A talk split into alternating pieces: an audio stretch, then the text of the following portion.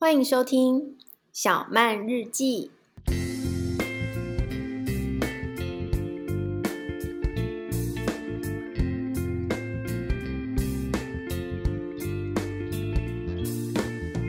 嗨，龙龙。嗨。今天今天过得怎么样？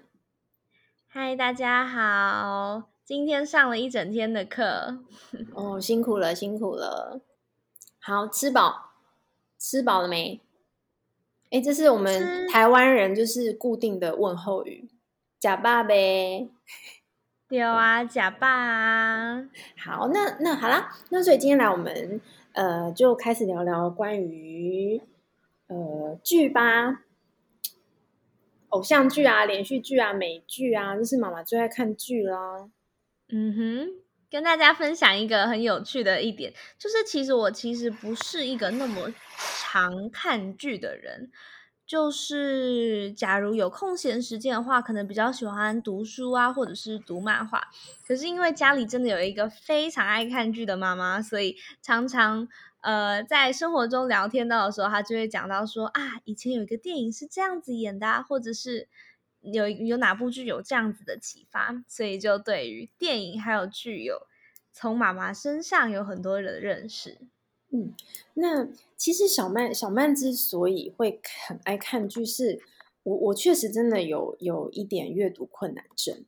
这个在我自己呃个人的脸书上曾经跟朋友分享，然后就有朋友问我说：“真的假的啊？你你的困难症是在哪里？”那我就举一个例子来说，就是假如说我要看一本书。就是一本嗯，可能就是甚至于是故事书或者是小说。我记得我第一次呃收到的第一本故事书是在大概我小学二年级，小学一年级升二年级的时候，第一本书是那个《木偶奇遇记》嗯的故事，对，皮诺皮诺丘，但是中文版，然后是没有图画的那一种。因为在小时候幼稚园的时候，可能都是看有图画的书。然后那个时候我收到第一本，那是生日礼物啊，就是。就是希望我可以练习阅读。那真的，我觉得我我可能也许如果是龙龙念，大概两天，可是我大概就是要花上一个星期，甚至于两个星期的时间，才能把一整本念完。就是我当那那我朋友问说，那你到底是怎么样所谓的困难？好，那我解释就是，比方说一行字，我可能必须要重复念三遍，我才能够把它看进去我的头脑里。我没有办法一次就是从第一个字念十行，但是我还是会逼自己就是去念，但是这样就是会花的时间非常的长。当然，我觉得这是可以克服的，所以其实我从很小的时候我就知道，所以我很小的时候我就开始看影片、听歌，到到中学的时候就是听广播。哎，这其实也是为什么我开始做 Podcast 其中一个原因，在广播的世界陪伴我非常非常的多年，嗯，所以所以我觉得这也是奠定我今天想要开始做所谓声音的节目。对啊，因为其实学习的方法不只有一种，大家会想到学习的时候，可能脑中浮现的想法就是一个小孩坐在书桌前，拿着笔，很努力的在看教科书，在那边圈笔记。但其实学习不学，每个人的学习的方式都不一样。其实主要是分三大类。第一种当然就是读嘛，你就念进去。第二种方法呢，就是用看的方法。然后其实四种，第三种是听的方法。然后第四种是有些人是觉觉得说他真的自己做出来了，可能做了一个模型出来，真的有用手可以碰到。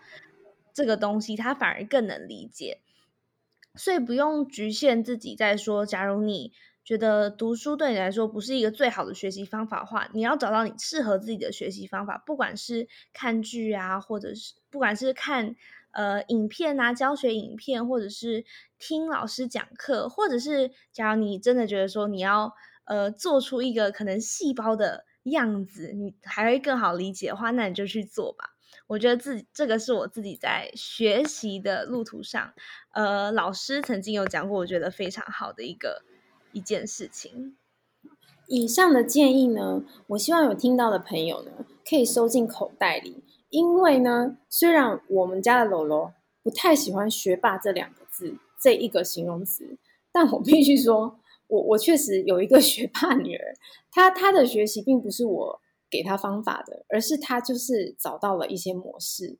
那我觉得可以给很多正在求学中，或者是正在呃学习中，学业上有有需要意见的朋友们，可以收进口袋，然后去思考一下怎么样运用它的这个方式。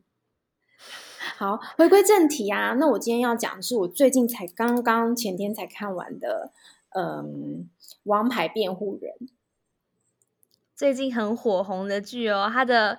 呃，主演那个胡宇威在那个全明星运动会上也是大放异彩。然后我从以前我忘记第一部看到他是什么片了，但我从以前就很有印象，小时候就觉得哇，好帅，好帅。对，好，对，对于人名这件事，妈妈也是一个就是记忆力很差的，但是我都只是记脸，然后很难记名字。所以这这部戏当男主角是胡宇威，事实上我只记得他在戏里叫做麦大奇，麦律师。所以这个 麦律师，我现在都是叫他麦律师。再来二啊、呃，男二，男二就是陆思明。啊，陆思明我记太清楚，因为我实在他就是我那种心目中的男神，就是模特儿嘛，然后又高，然后每一套西装穿起来都超级迷人。有种贝克汉的感觉，对，反正就是啊，陆思明，虽然他是里面的男二，那所以基本上这部戏啊，我觉得就是有颜值担当，就这两位男主角啦，就撑起了这部戏。毕竟是偶像剧，当然是需要一些偶像颜值加持。对，所以我说，如果说我要跟大家介绍说这部戏，呃，好看在哪里啊，或者是说特别在哪里，我觉得倒倒不是诶、但它它比较吸引我的地方，就是说，一它的节奏很快，二就是每一个画面都拍得很精致，不管是呃就是镜头的掌握啊，或是整个画面颜色的呃配置啊，我觉得这个就是让观众啊，你可以很舒服的去看一部戏很重要的地方。为什么我说它可以吸引人的眼光，就是。一般平常我都是自己一个人看剧，因为我老公通常是不太会跟我同时坐下来看一部戏。因呃，because 呢，他是一个那种呃琅琊榜就可以一直追十二次的那种男生，就是说他比较执着于他喜欢某一个剧，他可以重复、重复、and 重复看。可是我的话呢，就是我会比较喜欢尝试新的东西，新的东西，就是不太会去。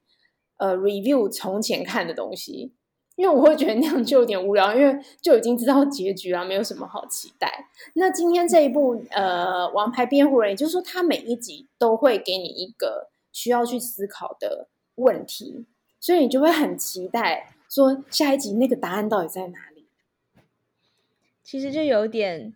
单元剧其实也不算是单元剧，但是每一集都有一个新的东西，这一点有一点日剧的感觉。对，那总共的长度只有十五集。虽然我前天看到最后一集的时候，发现，呃，即便说它已经，我们知道它已经是结尾了，但它就是没有很明确的告诉观众说，哦，就是结束。所以我认为他会再做第二季，但也许是一年后啊，或者是再过一段时间。那这就比较像美剧的味道，也就是说，常常我们看美剧，它也是不会有给你一个明确的结束的味道，因为他们就是等待，假如说这个收视率卖得很好，就可以再继续做第二季度或甚至于第三季度的计划。对啊，就是总是会埋下一个伏笔嘛，就像 Friends 也是一直播一直播，播了总共几季呢？十季吧。十一对啊，十季左右，就是一年播一年播一一年播一季，然后总是会留下一个伏笔，埋下写下一季。对，所以这部戏当然它主要就是在讲呃律师呃怎么样面对一个案子，然后怎么样帮你的当事人呃做就是最好利益上的辩护。那所谓的正义，正义在这个。剧里面，但最后他还是就是说，嗯，呃，世界上还是呃正义的事情，还是大家都会去维护的啦。但但反观现实社会啊，我我并不我不知道到底是呃嗯怎么说看待法律这件事情，因为像这几年一直在都在泰国，那常常看到台湾的一些就是嗯杀人案件，我必须想提到这个。就就是一些小朋友受到伤害，然后就是就是一些案子都没有办法走到所谓死刑判决这一块。那对我来说，因为因为身为一个妈妈，我我我特别特别就是会关注这些关于小朋友受到伤害的问题。然后，嗯，当然我并不想去争论所谓的呃是不是应该判死刑。但我还是坚决自己的想法是说，在目前的这个社会状态来说，呃，以以台湾的例子来说，死刑是存在的。那假如说没，嗯，正常法律上那个犯人已经他做的事情已经确实就是已经达到可以用死刑来判决他应该要付出的代价的时候，我认为还是应该要这样做的。这样对于受害人来说，我不能说是伸张正义，但我觉得是一个让让让社会公公平，也许是会让整个气氛会更对法律执行力更有信心的方式。那好像有点严肃。对啊，毕竟死刑这个议题是，嗯、讲很久，就是一直在不停的在讨论的这一个议题嘛。然后在欧美很多国家是废除死刑的，但是像在台湾、在日本都还有死刑这一个东西在。到底好或不好？我记得之前有一部剧很红，就是在探讨死刑这个议题。妈妈还记得吗？嗯，哪一部戏？哦，贾静雯吗？对，还有吴康仁演的那一部。对，哦哦，那也是红爆的，应该是两年前。对，记忆力怎么都这么的短暂呢？对，因为我因为对，如果说突然要再讲另外一部戏的话，就会对啊。那拉回来，你懂就是对我刚刚我刚刚谈到正义这一点，也就是因为这部戏主要的大纲，当然就是在讲法律跟人，然后因为里面也是。因为有，就是有被害人是被，呃，总共有三个被害人都是死掉的，然后整个案子大概十八年，就是同一个案子将将经过了大概十八年，然后最后才找到了真凶。嗯嗯，所以所以所以刚刚才会因为因为因为这个这部戏的主轴就是在这里嘛，所以我才会刚刚就 牵扯到了所谓呃公平正义啊，嗯，台湾死刑的问题啊。因为每次我想到这个，我就是心中有一点点愤愤不平啦，妈妈性格就出现了。对，刚刚的那一部片是我们与恶的距离，找到了啊！对对对对对对对哦，对，那下一次我们再来聊聊我们与恶的距离，因为其中里面有关于那个精神病患的问题，因为也也因为也就是因为刚刚提到那个死，我为什么台湾常就是因为。可教化这一点而无法判死刑，或者是无法去执行这样子的判决。嗯，不过那部戏我们就是下一个节目，我们就来谈谈关于、嗯、呃，就可以就可以连接到我们刚我刚刚说到的死刑的问题。好，那今天很开，我就是再重新看了一下，说，哎，那。哦，我都是在那个什么什么什么爱奇艺吗？是线上的软体看，因为在泰国真的有一点哦，我有我有那个安博盒子，可是安博盒子常常那个 up update 的速度很慢很慢，就是我在等不及要看结局的时候，它就是还停留在中间第八集，可能两个礼拜都还在第八集，对，所以就嗯，赶快上网找，那所以就看到，呃，爱奇艺有在播，那。哎，然后我发现原来这是 Netflix，它有在，就是直接线上在播放的影片。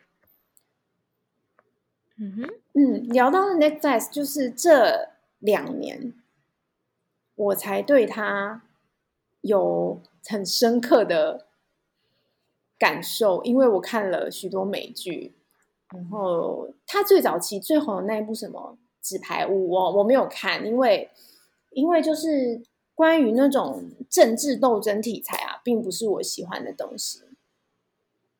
但是因为就是那一部好，听说红到一个世界无敌爆红。对啊，然后嗯，Netflix 的原创影集能不能角逐那个一些国际的影奖？这件这个议题也是从呃《纸牌屋》开始的，因为《纸牌屋》真的是受到非常大的回响，然后很就是大家也说他拍的很好。但是那就是没有在呃电视上播放，或者是没有在电影院播的电影，就是像 Netflix 自创的影集还有电影，能不能角逐一些国际的奖项？这一点是当时就开始嗯、呃、受争议的，就是就连现在在法国的坎城影展，他们也是不能参与，还是不能参与吗？还是不能参与，可是其他的影展.像美国的影展，都已经都已经 OK 可以参与，都可以角逐了。但是因为，嗯、呃，当时法国就是有很多一些很大的导演就出来说，没有在电影院播的电影不算电影，不能够跟我们角逐这样子。Okay. 但是其实可能也是某些方面反映到了说，现在人生活的改变，造成一些对于。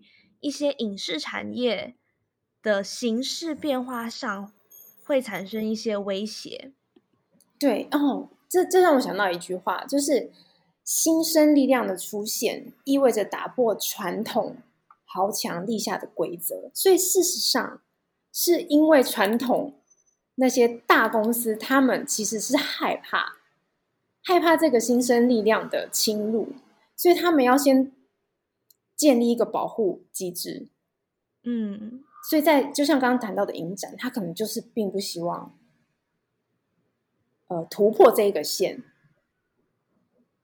然后来做对，对，因为他们害怕，那是真的害怕，因为因为因为就像呃，Netflix 它最初是一个 DVD 的那个出借商嘛。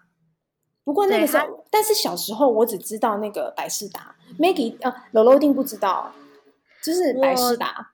最小的时候只记得 CD player，啊哈，但我说的是出租公司，就是出借的，出借 DVD 的那个租借去回到家里看的那个出借公司。对对，因为那个是妈妈的时代，对妈妈的时代就是会有。我我最早，我我小时候是那种很大的卡带卡式的卡式，然后我还我记得我小时候有看港剧，对，我真的很小时候就在从卡式的那种那个那个年代就开始看剧，然后那时候看的最多是港剧，就是那种诶刘德华还很年轻很年年轻很年轻的时候，然后我还是很小很小时候，我大概可能才国小一二年级，对，然后接下来才有进入到。那个所谓 DVD、CD 的时时时代，然后就一开始那个出租公司就是大的卡式的，那个叫什么 H HVS 吗？就是大的卡式，然后后来才进入到 DVD。那我想 DVD 那时候最大的公司就是百事达。我也没出租公司，对，美国，他现在应该还在，可是应该差不多倒光了吧？实体店面应该都没有了。那后来 Netflix 好像他就是经营类似的、类似的这种出租的出租出租店，那他就是转向那个线上出租，就不是比较不走实体店面。然后他后来我研究他一下，是他还会呃，就是线上预约，他就用邮寄的。方式啊，寄到你家去，你就可以看，你就可以收到你的，你就不用到店里去拿。就是有点像呃亚马逊的方式。对对对，Amazon。所以事实上那个时候最多的就是百视达跟 Amazon，就是一个是就是最大最大的两个占据这个 DVD 市场的两间大公司。后来呢，嗯、好像听说 Netflix 它中间有一度是已经好像是两千。年左右，因为一些经济的问题，它就快倒了。而且他有他有去跟百事达谈，说你要不要收购我。当时有那个 dot com bu dot com bubble，就是呃很多经济泡沫，这些对经济泡沫，然后它是一个呃，因为当时有很多那个线上的 tech companies，然后哦天哪，我这些这些我都要查一下那个中文的名字，是因为你昨天刚好在上经济学吗？没关系，那个我们到时候是不是要在下面附注给那个听众朋友那个字的意思？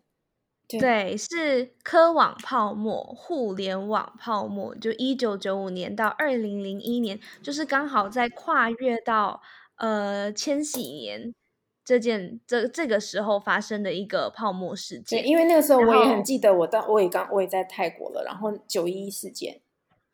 嗯哼，嗯，我们也是，是在嗯。在两千年的时候，因为我之前有读过一些、看过一些 YouTube 影片，然后一些历史的东西，就说两千年的时候，那个时候也说，因为全部东西都要重置到两千，这些全世界的资讯会不会破灭啊？或者是 两两千年会不会世界末日啊？那那就是后来的二零一二世界末日也是吵得很凶，但是那是另外一个十年后了。对对对，但是当时的互联网泡沫就是呃这个时期的标志，是那些那些呃网络的公司不断的成立，然后他们这些公司后面就加一个 dot com 啊，或者是 e 什么什么什么 e e commerce 啊。dot com 的，因为因为 dot com 那间公司叫什么 s 开头的，呃，就是我们现在用的那个 gmail dot com 后面这个 dot com 那间公司也现在后来也是没有了。可是我觉得它很神奇耶，就是现在 everybody 还是有 dot .com，就很神奇。对，就是因为因为那个时候，呃，对于这些 .com 或是 e 什么的公司，就是股票炒得很凶，嗯，所以很多这种公司就在一直加 .com .com .com，结果就造成了一个破灭的经济泡沫。是，这是一个科技股的泡沫的破裂。然后当时因为这件事情，所以 Netflix 的股价也。直直落，然后然后还有就是就是 half percent，就是五十趴掉五十趴。我那之前我有看到那个报道，就直接断掉这样子。但是呃，当时成功从那个泡沫存活下来的企业都蛮厉害的哦，就像现在的亚马逊啊、Google 啊、Netflix 啊、PayPal 啊、雅虎啊，现在都是当时可以 serve。当时可以从那个 dot com bubble 存活下来的公司，对，所以我想当初那个百事达没有收购 Netflix，应该是非常的后悔，因为后来就是好像呃 Netflix 它就是改变它的方式嘛，因为它就是改成就是以前其实应该说是美国市场，美国市场是呃很多人会租片回家看，然后后来因为它延伸到上网租送到你家，那。但还是一个租片到家里看播放，会有播放器这个东西。那后来他改变的方式就是真的养成大家用电脑在线上看戏的这个习惯，这是一个非常非常大的突破，也就是突破了古早时期的收视习惯。嗯，我是我从小的时候就记得会在呃家里的电视放进去 DVD，然后看一些迪士尼啊，或者是看一些可以跳舞的歌啊这些。我买非常多正版的迪士尼。哎，现在 Netflix 也是迪士尼很大的敌人，就刚好讲到迪士尼，大家可以去看关心一下美股。迪士尼最近也前几年也开始出了 Disney Plus 这个东西嘛，就是要跟 Netflix 杠上了。对啊，就是大家来来抢这一块吧。但但我觉得 Netflix 我对他还就是很欣赏哎、欸，因为就是最近又就是研究了一下他的 CEO Hastings，哇，这太迷人了，老板。因为我觉得他就是很敢突破的一个人，然后他的治理观念又。跟别的公司不太一样，就像他们是一个很非常已经是前六大了吧？就像你刚刚说的迪士尼啊、Amazon 啊，然后加上 YouTube、Facebook 这些就是比较哎、嗯、，Facebook 不在这里面嘛？苹果电视，所以 Apple TV，对对，所以就是怎么说，它就是一个美国前六大了的龙头吧，龙头了，龙头了，对，龙头在那个对线上影视的，对线上影视这一块的部分。然后，但是它的嗯，怎么讲？它的管理制度，就是它的 CEO 的。他他呃，对我印象深刻的一句话是说，他对他的员工说：“We are not family，我们不是 family，我们不是家人。”但是在很多其他的大企业，都会告诉他的员工说：“哎，我们就要像一个 family 一样啊，爱这个公司啊。”对不对？你有没有发现？嗯，在学校，就老师也会说：“哦，我们这一班，我们就是一家人。” 对，可是。可是，可是那个 Hastings 他的观念是，如果是家人，他说家是什么？他说家只有无限的爱与包容，家人必须容忍一切的错误与失败。他认为这个观念用在经营管理公司上是不适合的。就是我们就是工作伙伴，然后因为他觉得，如果要推动公司进步。也就是大家就是要以公司为最重要的一个核心价值，公司的利益为核心价值。然后，所以有他就说，呃，还有其中一个，呃，好像他们里面主管说过，就是你要大声的承认错误，然后小声的庆祝。这个关键是跟别的公司差很多哦。嗯因为一般的公司，假设你的业务哦，今天接到了什么什么大单，他们就会哦，超级 celebrate。哎，你看这个我们第一名的业的 sales，某某某，这个这个月的金牌，对。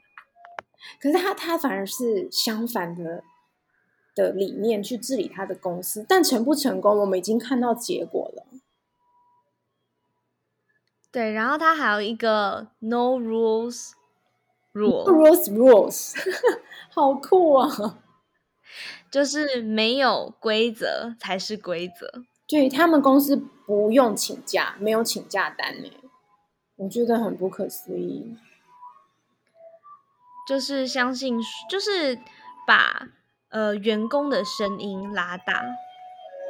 对，然后没有请假单这件事不可思议之外，就是说还有他的金额先不用报告。比方说，呃，他的他的员呃，其中比如说员工用多少钱去买哪一个片子，或是投资什么样的影音影音的工作，金额是先不用报备的，就是直接签名就可以了，不用到老板签名。我觉得这也很不可思议。嗯嗯，但是后来有有有听到一个案子，就是说，呃，其中有一个小主管，然后他就是报账的时候，里面有他跟他家人去吃饭的账单，就是也报在里面。然后当查账的时候被查到的时候，公司的抉择就是，哎，不管这个这个这个员工有多优秀哦，隔天他就是把他 fire 掉了。嗯，就是毕竟不是家人。对，不是我，呃，其实这个重点就是说呢，嗯，他给你最大的信任度和自由度，但是你就是要珍惜，就是他的员工，你必须要珍惜这个信任度和自由度，因为只要你破坏了这个信任度，那就是没有任何机会和理由了。嗯，对，这有点像我特别的，对，这有点像我对你们小时候的教育方式，哎。嗯，对，刚刚听到有真的有这种感觉，对，所以我我我听到他在讲他的经理念的时候，我就觉得哇，心有戚戚焉。我也觉得我喜欢给我的孩子就是一百分的自由度和信任度，就是如果我跟你，呃，我答应你了，promise 某件事情之后，我妈妈一定会做到，但是我也希望你也会做到。到到现在为止，嗯，我跟弟弟他们打电动这件事也是啊。对，就是约定好的东西要做好。对，我觉得这就是一个当当你对对方信任，然后也就是公司对他的员工信任。我希望就是他，所以他我相信他的员工也会就是会珍惜这个信任感，然后去做出最好的成果，然后让这个团队是可以达到那个一直一直不停的进步。因为我记得说，就像一个像这种串流媒体业啊，真的就是创新很重要。这个时代就是一定要一直创新。没有创新就比失败更更可怕了。对，没有创新就没有成长，然后尤其是对于这种成长股来说，他们的 sales 啊，他们的订阅人数啊，需要一直增长。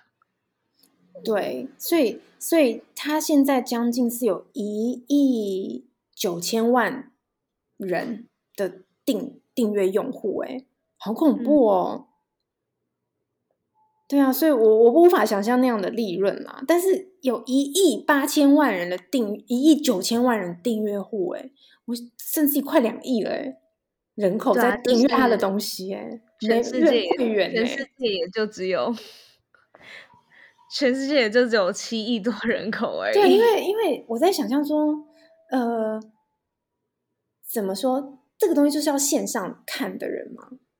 但是像线上收视这个观念。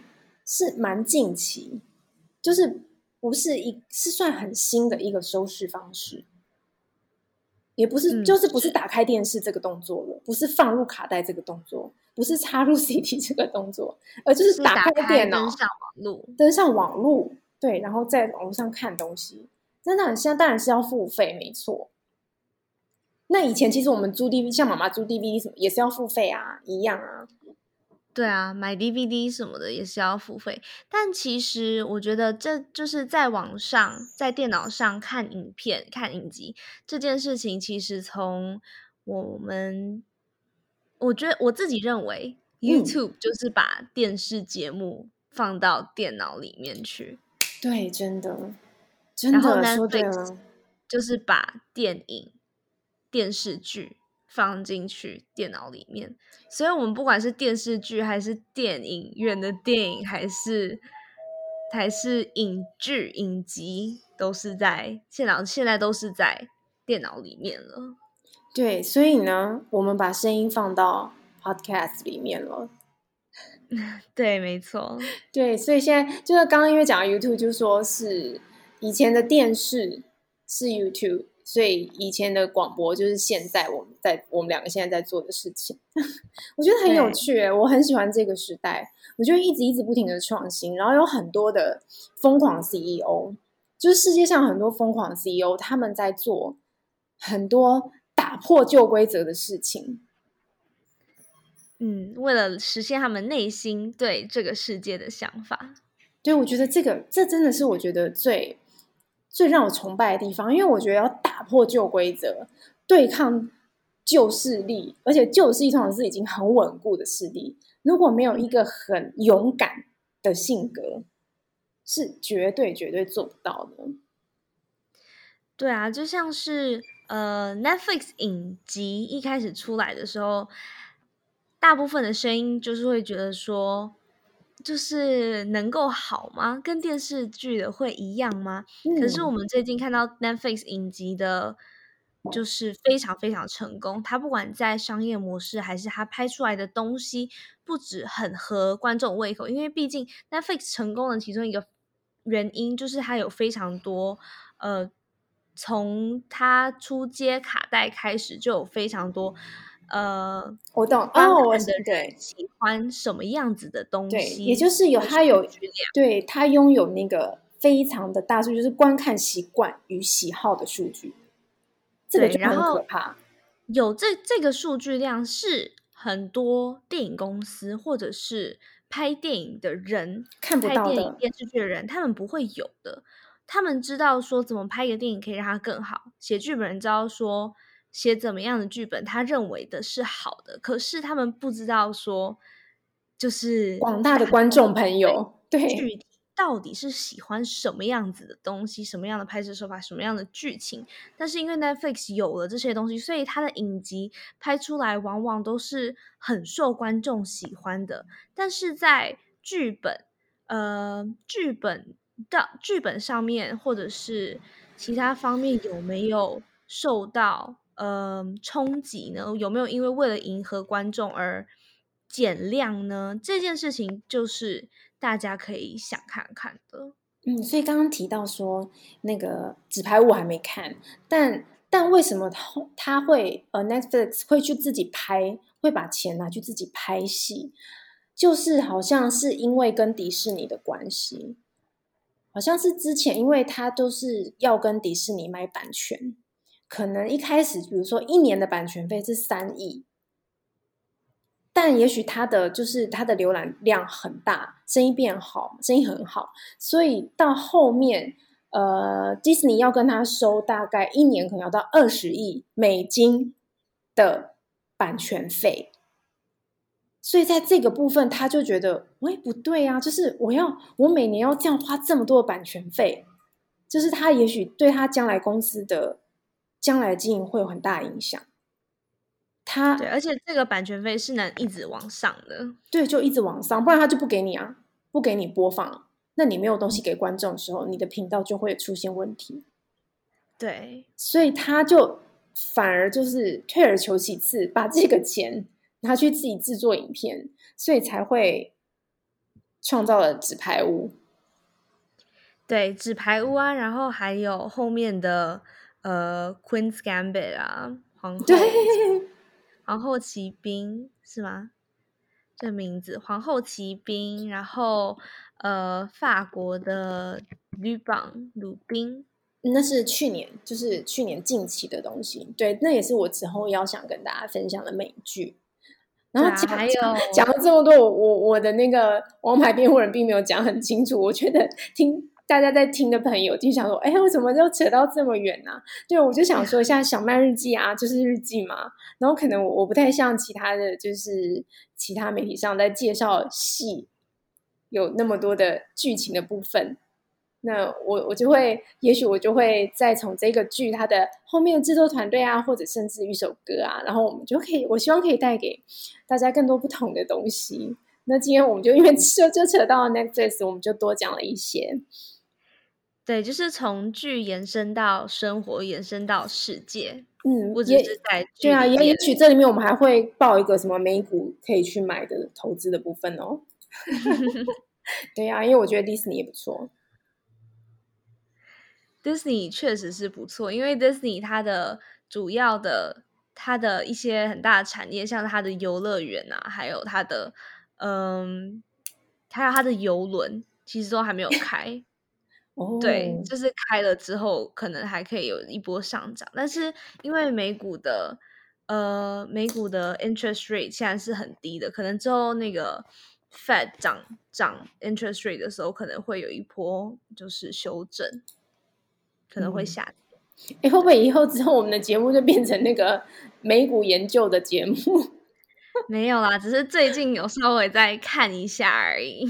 对啊，反正就是我很喜欢这样子，就是聊天，就是就是真的是尬聊瞎聊啦。但我我就也其实我最近也还是有点害怕，说会不会呃，我们的在听的朋友像到底在讲什么没重点？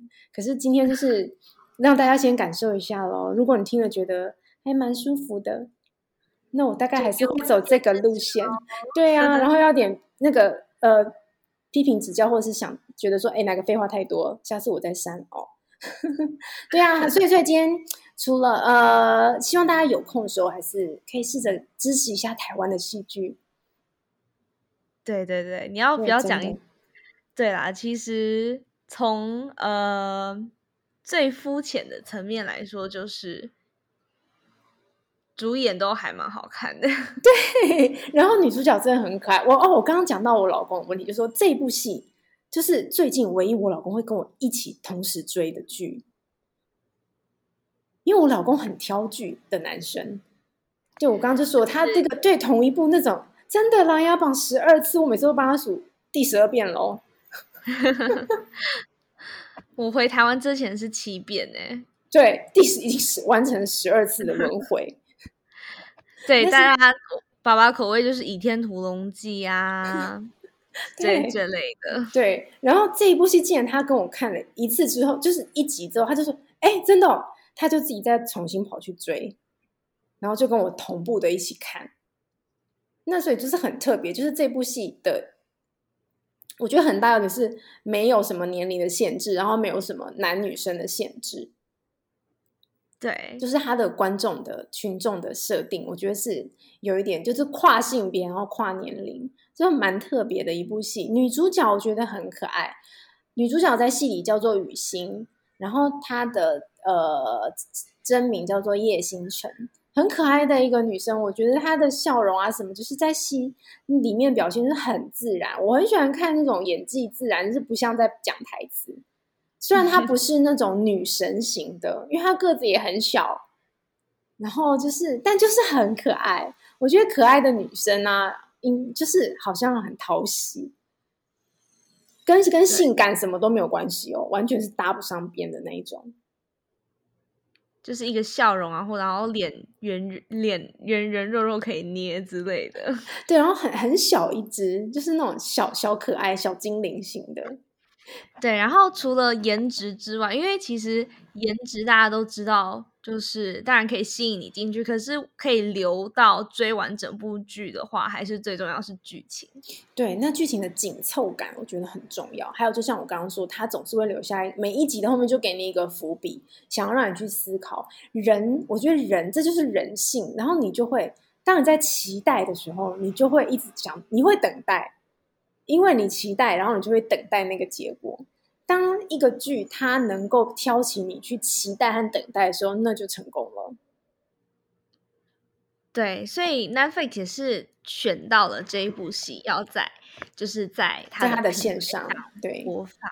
对，其实 Netflix 的剧就是它的影集，呃，像最近在我的朋友圈里面，前这几年都蛮红的一部剧，叫做嗯。呃呃，我找一下名字。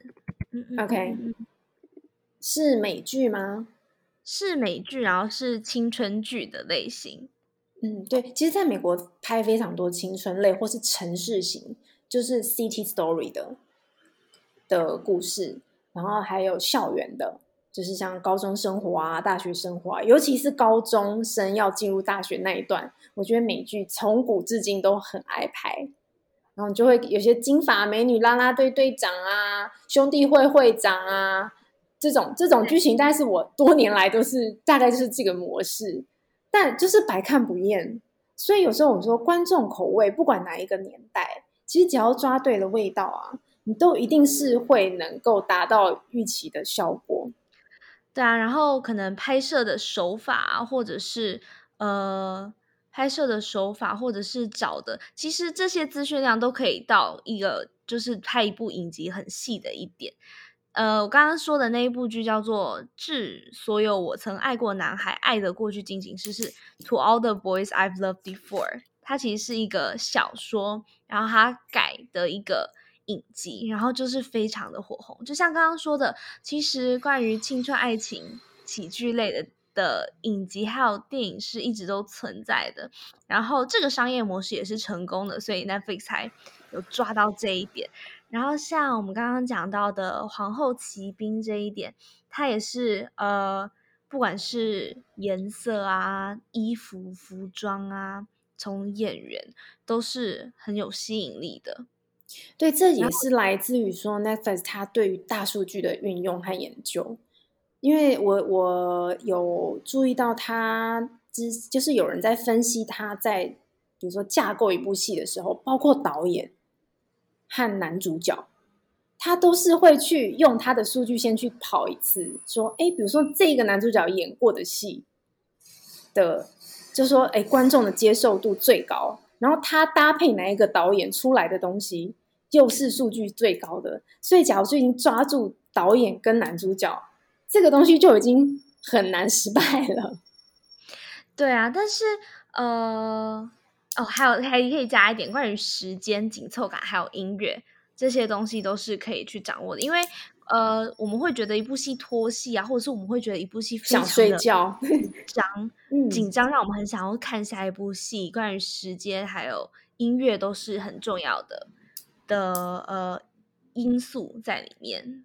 对，我觉得音乐是真的，就会让你音乐常常是会留在脑海里最后的声音，不一定是台词，因为台词比较困难。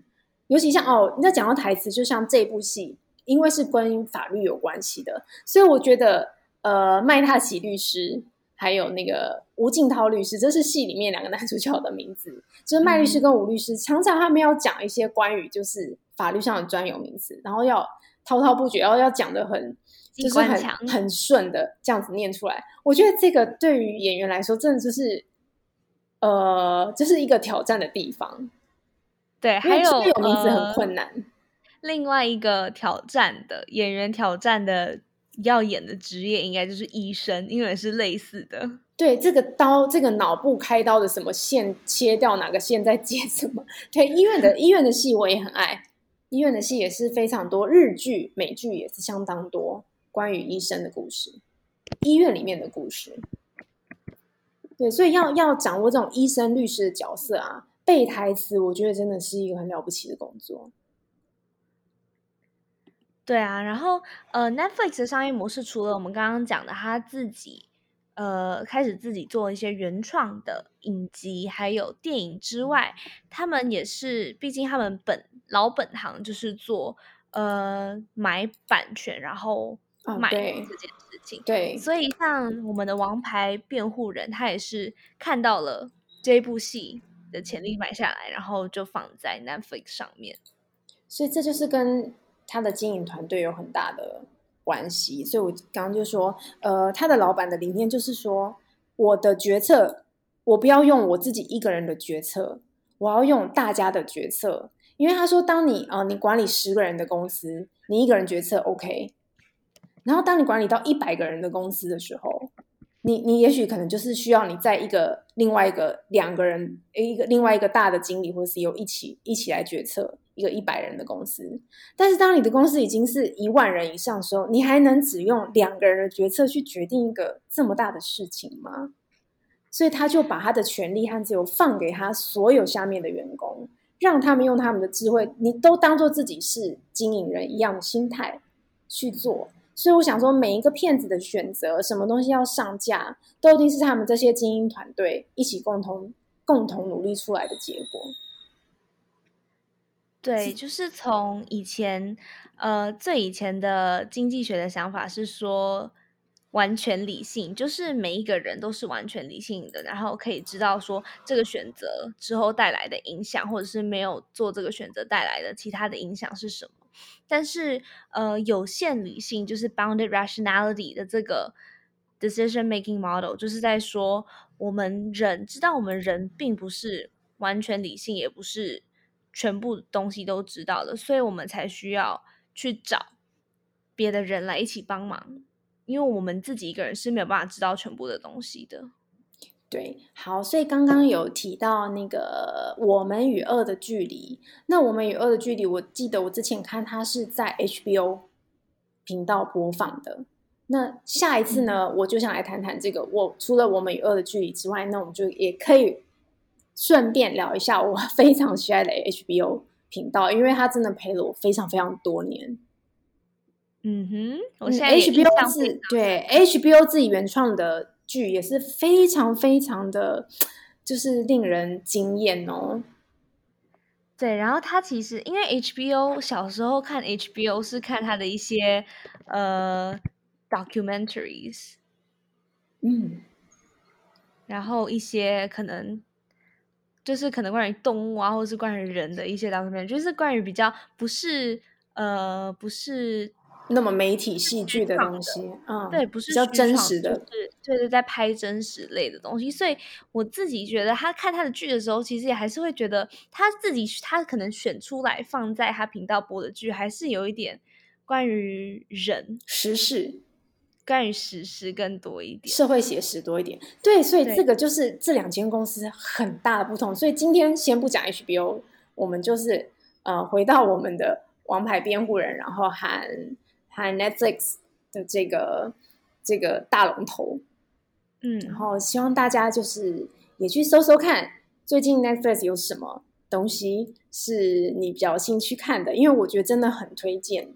就是他频道上自己，尤其他自己原创的东西，尤其呃，然后最近几年他也开始就是投入亚洲圈。但最早的时候当然就是几乎都是美剧啦，但这几年就是呃，比方说南美啊、墨西哥啊，就是南美洲甚至欧洲，它也都进入就是原创的这一块。然后尤其是亚洲这边也是开始做，应该是近两年都有做相当大的投入。嗯哼，没错。嗯、然后呃，相信应该每个人的口味都能够找到自己喜欢的片，毕竟他们的大数据的力量应该是可以做出我们喜欢看的片的。对，真的是，嗯，所以这个时代啊，只要能够有有有勇敢去走自己想要新的方式啊，我觉得只要只要勇敢，就就是可以改变世界的，很棒。所以楼楼加油，你是一个新的世代的那个未来，可以带着我们走去更更不一样的地方。妈妈，你也是活在这个时代啊，So it's never too late. Yeah, we have to try. 一起努力。嗯，好今天大概就分享到这里喽，因为接下来等一下又要做家事了。好，那该写功课的就写功课吧。好，嗯，那就跟大家说，Have a nice day. Have a nice, uh, good night. 嗯希望大家又一样吃饱睡好好迎接新的一天嗯拜拜喽要挂电话喽拜拜拜拜 on a bad trip in the morning you can't shake it off in the evening let me out let me out let me out no one catch you you fall everyone is stuck in the same